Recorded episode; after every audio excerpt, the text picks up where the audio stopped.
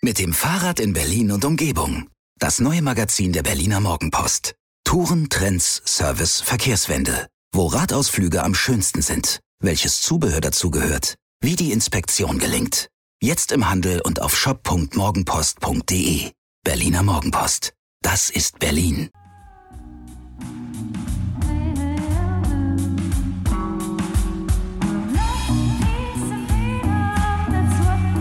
Wir.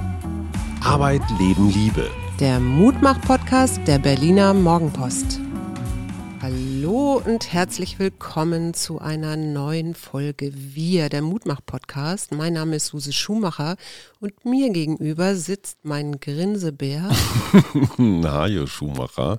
Ja, es war ein bewegtes Wochenende. Alles dicht machen. Wie hast du diese Künstler-Schauspieler-Aktion empfunden, Cherie?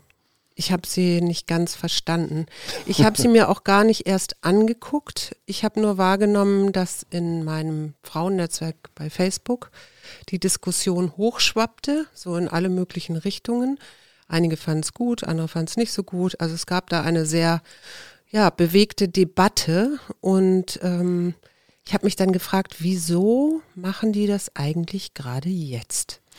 Naja, das Timing war ja ein bisschen anders. Das ging ja schon im Herbst offenbar los. Also die Pläne wurden irgendwann im Oktober, November geschmiedet von einem Regisseur namens Brüggemann. Der Name war mir gar nicht so geläufig.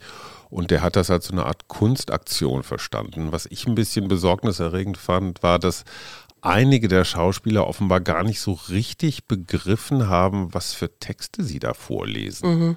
Also es waren keine eigenen Texte, sondern letztendlich haben die nur was aufgesagt. Und ein Schauspielerfreund von uns beiden sagte was sehr Gehässiges. Nur weil Menschen anderer Leute Texte vorlesen oder vortragen mhm. können, heißt das noch lange nicht, dass sie auch die intellektuelle Kapazität haben zu überreißen, was sie da tun. Fand ja. ich böse, aber vielleicht trifft das. Und äh, welcher Fehler liegt hier vor? Hatten wir schon in einer Pots, äh, Potsdam, Folge, in einer Podcast-Folge. Potsdam-Folge. äh, der Atri. Also, ja, du bist schon richtig. Der fundamentale Attributionsfehler liegt hier vor. Warum kriege ich einen halben Punkt, Frau Lehmann?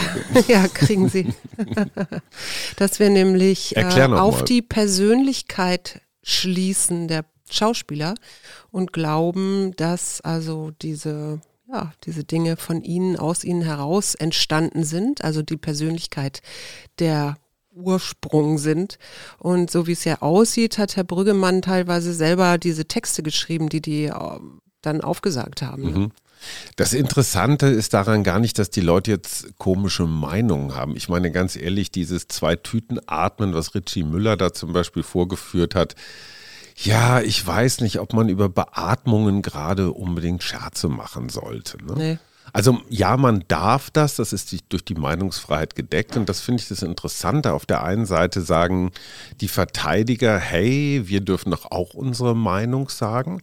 Nun sagen aber die anderen, die das nicht so toll finden, auch ihre Meinung. Ja. ja und finden das zum Beispiel ganz fürchterlich. Ja.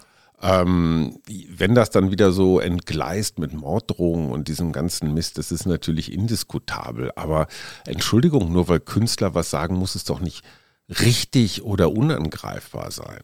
Die stellen Nö. sich zur Debatte. Ja, genau. Und da, das wäre ja schön, wenn es dann eben in solchen Diskussionen mündet, aber das war ja, äh, da, da, wurde ja etwas versucht, was man Satire nennt. Kannst du mal erklären, nochmal für mich auch, was Satire eigentlich genau ist und wie sie sich abhebt, also woran man sie erkennt, weil ich glaube, das war, damit fing das Problem schon an, dass ja. man das teilweise gar nicht erkennen konnte. Ich glaube, Tucholsky hat gesagt, Satire darf alles. Das ist immer so das Totschlagargument. Das ist wie Kunst darf alles. Ja, darf sie meinetwegen auch. Satire betrachte ich als Übertreibung, Überspitzung äh, mit dem Ziel, Dinge plastisch zu machen oder mhm. auch absurd, ihre Absurdität darzustellen. Mhm. Du hast ja Teile der Videos auch geguckt. Ne? Ja, habe ich gemacht. Kannst du mal sagen, wo war, gab es da irgendein Video, wo du sagen würdest, ja, das war Satire? Ja, also da waren einige dabei, ich weiß gar nicht mehr, wer es war, der zeigte dann so einen, einen gebackenen Kuchen vor und sagte, ich habe jetzt meine Familie aber schon seit einem Jahr nicht mehr gesehen und wollte da alleine Geburtstag feiern. Das kann man so machen, aber wenn ein Liefers zum Beispiel so Sätze sagt wie, was weiß ich, die ganze Presse oder alle mhm. Medien, äh, die debattieren überhaupt nicht und es mhm. werden keine abweichenden Meinungen zugelassen, dann ist das keine Satire, sondern ist das einfach Quatsch, weil ich meine, hey, in unseren Medien wurde nun im letzten Jahr heftig gestritten, mhm. ja, Team Drosten gegen Team Streeck, öffnen gegen schließen und all sowas. Und das ist so, oh, das ist mir so ein Debattenstand wie im Sommer 2020, mhm. weißt du, so Querdenker-Demo für Anfänger. Oder wenn zum Beispiel über das Tragen von Masken jetzt noch tatsächlich, also wenn das jetzt noch als Freiheitseinschränkung ähm, dargestellt wird, dann denke ich mir, das ist keine Satire, das ist einfach nur so, boah, schlechtes Argument. Und ein Satz, der so, so lautet, sind wir erst am Leibe und nicht nur an der Seele verhungert und alle Mause tot, entziehen wir dem Virus und seiner hinterhältigen Mutantenbagage die Lebensgrundlage. Ja, das ist Satire. Die Überspitzung lautet halt, wenn wir alle gestorben sind, äh, dann hat das Virus auch keinen Wirt mehr. Mhm.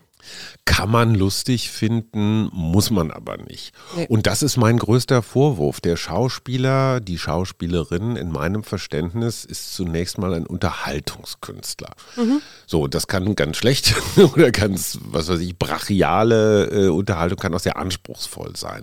Ich fühlte mich durch diese Clips nicht unterhalten. Ja. Ich dachte einfach nur, ja, was soll der Scheiß? Ja. So. Wollen wir einen Haken dran machen? Aber einen riesengroßen bitte. In grün bitte.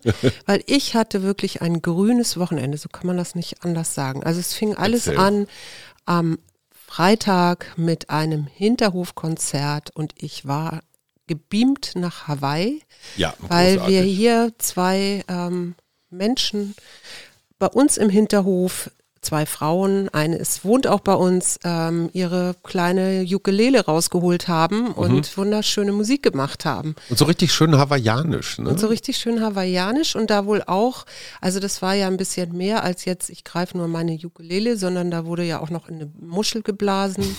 und so, ja, ja, genau. Aber ich fand das großartig. Also das hat mich erstmal total gefreut.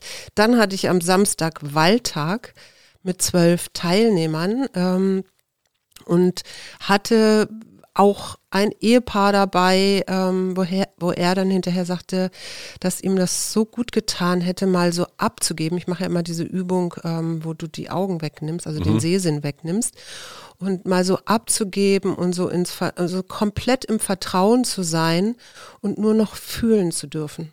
Fand ich total schön, hat mich echt gefreut. Also zumal wir ja bei den Waldtagen häufiger mehr Frauenanteil oder einen höheren Frauenanteil haben oder ich. Und man muss dazu sagen, trotz ähm, Corona-Notbremsen-Bundesgesetz äh, habt ihr euch, soweit es irgend geht, an alle Regeln und Abstand und so ja, weiter klar, gehalten. Klar. So Weil, drei, du hast jetzt ja. Hawaii-Grün, jetzt hast du Waldgrün und was kommt noch? Genau, grün? und äh, am Sonntag war ich dann mit einer Freundin ähm, oberhalb von Berlin, obwohl das ja nicht oberhalb ist, wenn man mal so auf die Erde raufgucken würde. Aber kartenweise würde man sagen, man ist oberhalb in der Nähe von Zedenik, da ist so eine Kanustation.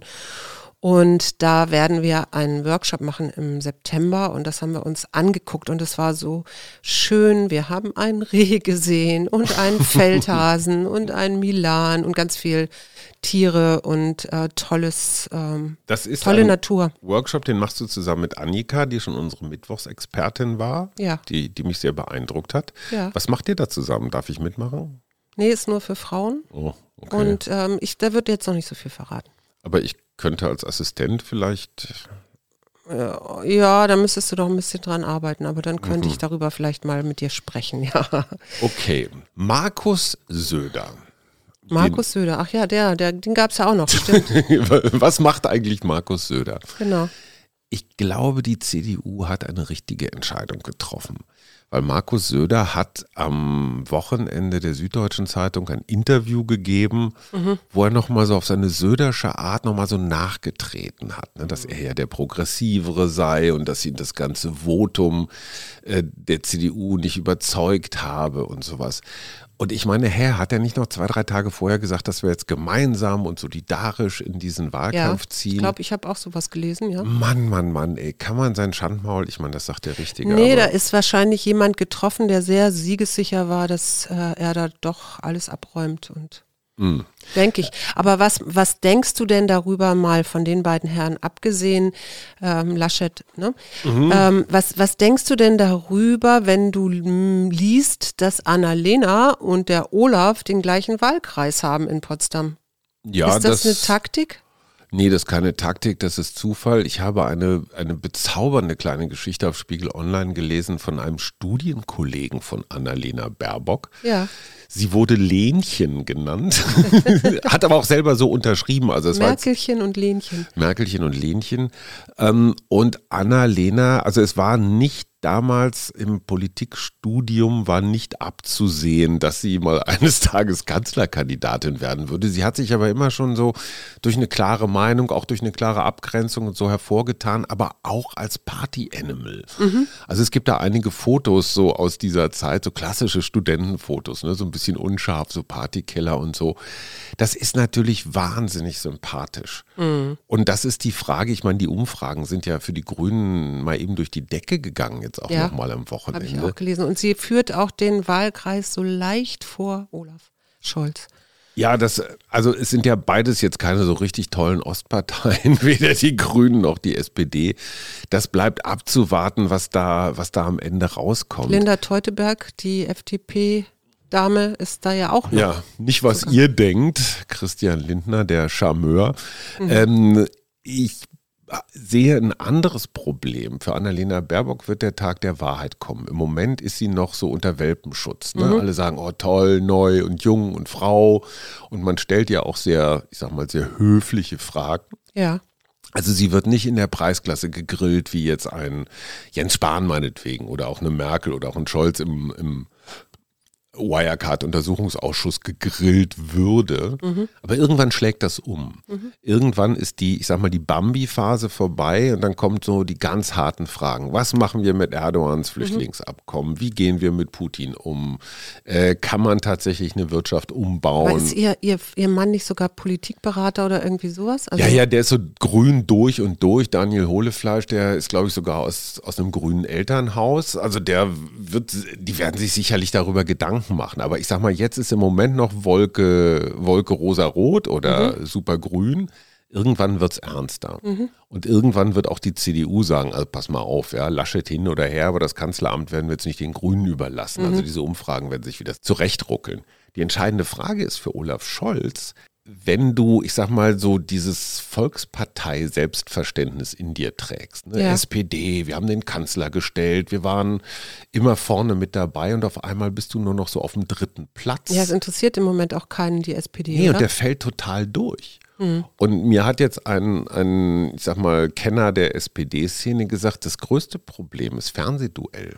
Ja wenn Annalena Baerbock und Armin Laschet sich unterhaken und sagen, wir beide möchten das Duell führen, weil wir ja. ganz eindeutig die einzigen sind, die die Chance aufs Kanzleramt ja. haben, dann ist die SPD nicht mal in einem Spitzenkandidatenduell dabei. Mhm. Und das, das ist das größte Problem. Du kennst das aus Baden-Württemberg. Ne? Ja. Da hat immer die CDU regiert. Auf einmal kommen die Grünen in Gestalt von Herrn Kretschmann mhm. und die SPD verschwindet einfach. Mhm. Und das äh, es macht mir ein bisschen Sorge, nicht weil ich jetzt so ein SPD-Fan bin. Glaubst du, jetzt sortiert sich was neu? Also ich, das mhm. ist ja immer cool. Du hast neulich mal gesagt, dass wir haben einen Kulturwandel oder es könnte einer sein. Ich glaube einfach, dass dieses Milieu, das grüne Themen wichtig findet. Ja. Das sind nicht mehr nur linke Studenten. Das, weißt du, ich meine, hey, Dieter Nuhr oder Jan Fleischhauer machen halt immer Witze über vegane Radfahrer oder Bärlauch-Bitches aus dem Prenzlauer Berg oder sowas.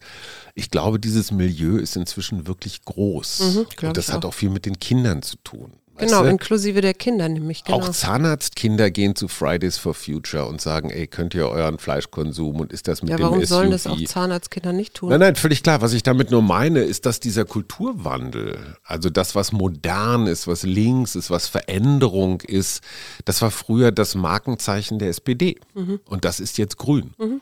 Und es wird durch Annalena Baerbock natürlich auf eine ganz wunderbare Art und Weise personifiziert. Ja. So, und Olaf Scholz, der ja durchaus seine Verdienste hat als Hamburger Bürgermeister und auch sonst, naja, der ist halt so die Abteilung, oh nee. Aber ist das Laschet auch? Ja, aber Laschet ist halt als Ministerpräsident in NRW hat man sich ihn nicht so übergesehen. Weißt du, ich glaube tatsächlich, ich weiß nicht, wie es dir geht, aber das Corona-Personal die Leute können die einfach, vielleicht bis auf Karl Lauterbach oder so, aber mögen die auch alle nicht mehr singen. Ja, das kann natürlich sein. Ich ähm, frage mich ja eher, weil ich habe so eine Studie, also nicht selber die Studie gelesen, aber einen Artikel darüber, über amerikanische Evolutionsbiologen, mhm. die nochmal diesen Ursprung des Virus versucht haben zurückzuverfolgen. Mhm.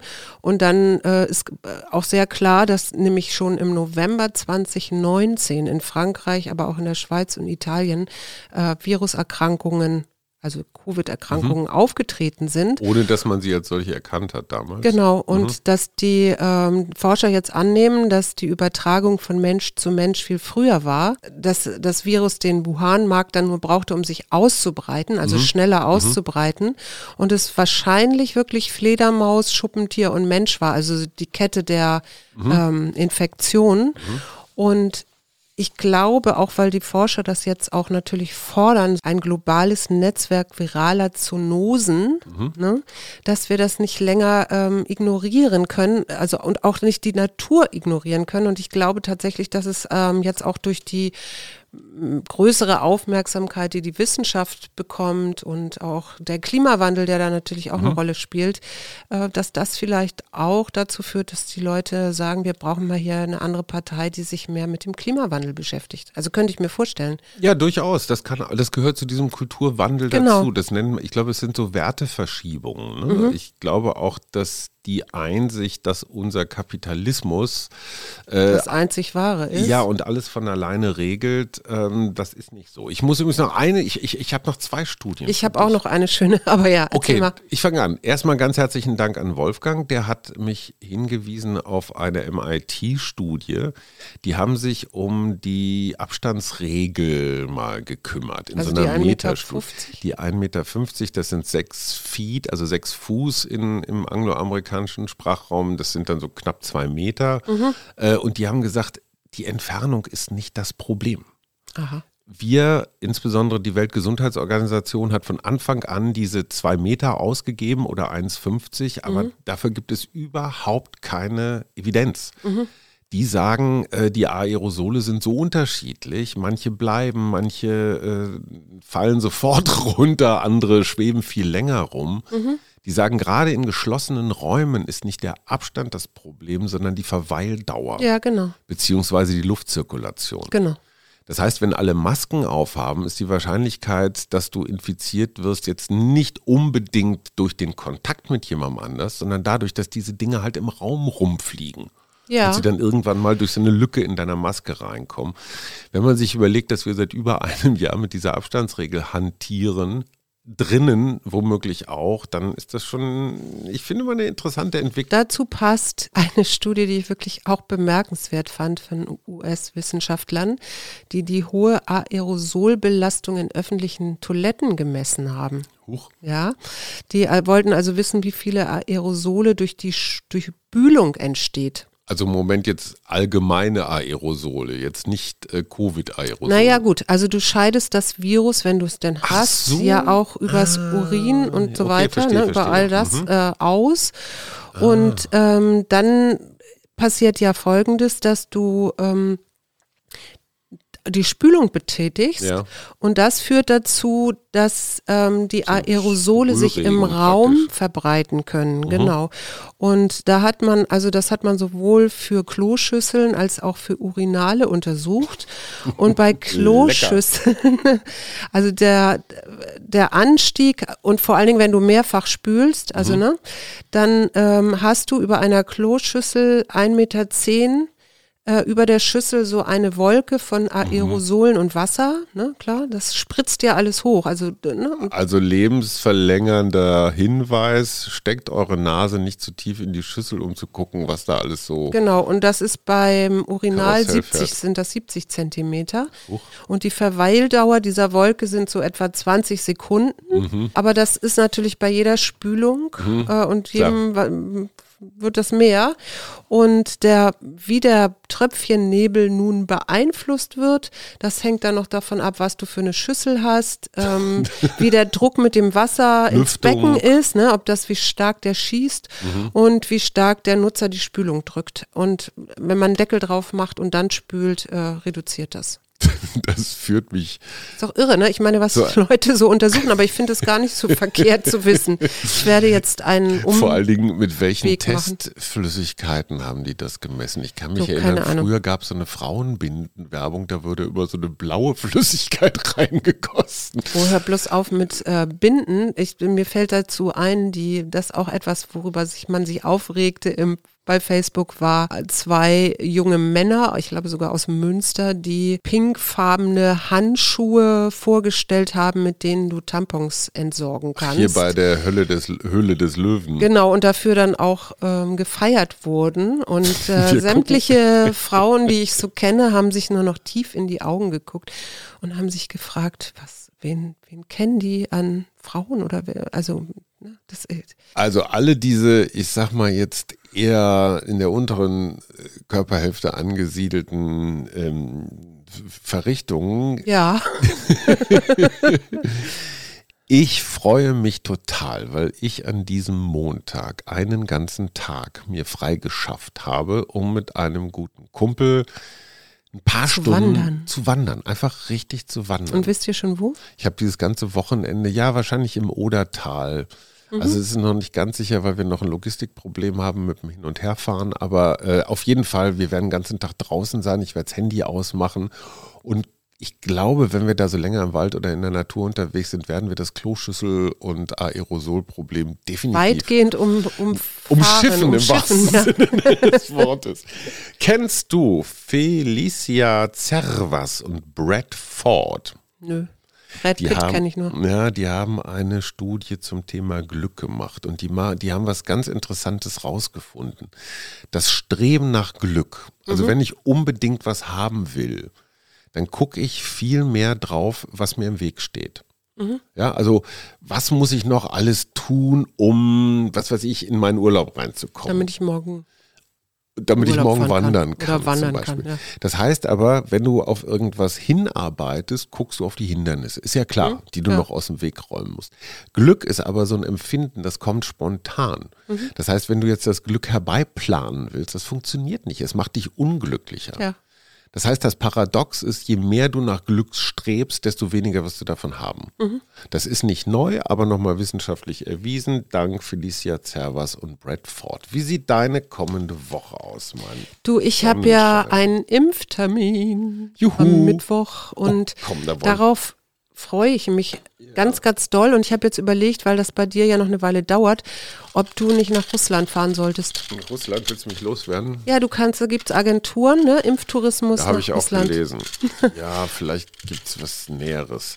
Ich glaube ja auch, ich meine, hey, die ganzen Experten äh, sagen vom Impfgipfel, man soll jetzt diese ganze Priorisierung mal aufheben. Ja. Und es ist inzwischen so viel Impfstoff auf dem Markt, dass äh, letztendlich so jeder, der will, der kann innerhalb der nächsten Wochen und Und würdest du auch AstraZeneca? Ja, klar. Ja, ne?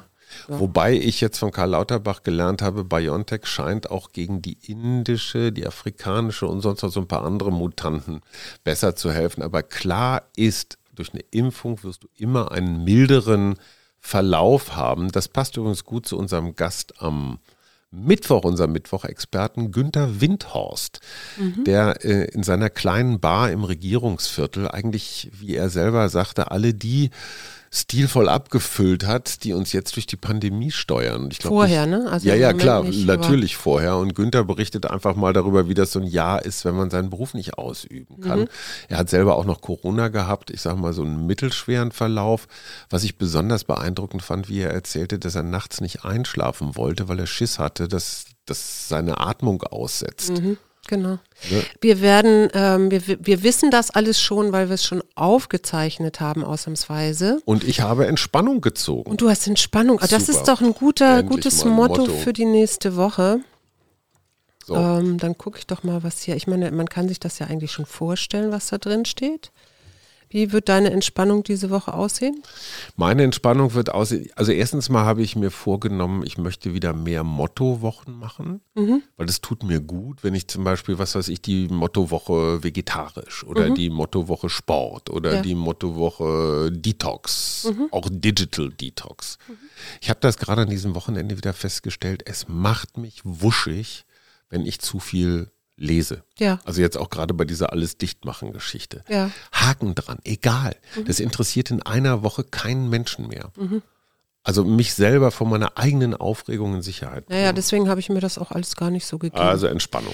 Nimm dir Zeit auszuspannen und aufzutanken. Gönn dir eine Pause und Erholung vom Gedankenstress. Ruhe dich aus, lass Spannungen los und gib dich ganz einer heiteren Gemütsruhe hin. Das ist doch ein schönes Mantra, eine heitere Gemütsruhe. Nehmen Die wünsche ich euch auch allen und wir hören uns mit Günther am Mittwoch wieder. Heitere Gemütsruhe. Tschüss. Tschüss. Ja.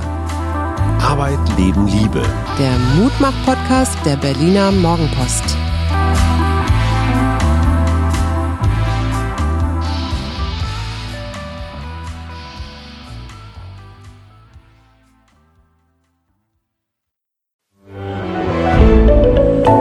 Podcast von Funke.